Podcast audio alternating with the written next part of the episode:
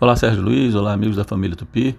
Olha essa expressão aí, fogo no parquinho, ela, para mim, é o equivalente ao que a gente chamava antigamente, né, de jogar estrume no ventilador, né?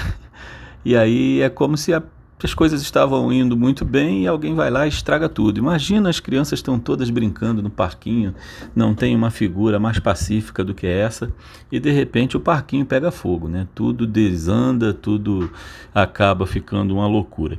E essa expressão ficou muito famosa, né? De volta, eu acho, porque ela tem sido usada há algum tempo, não muito, mas tem sido usada.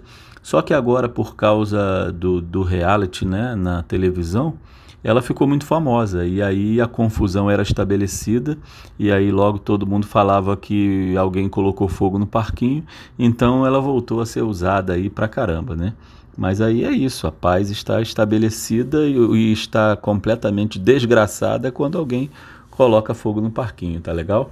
Um abraço à língua viva, bom domingo para todo mundo, vamos desenrolar.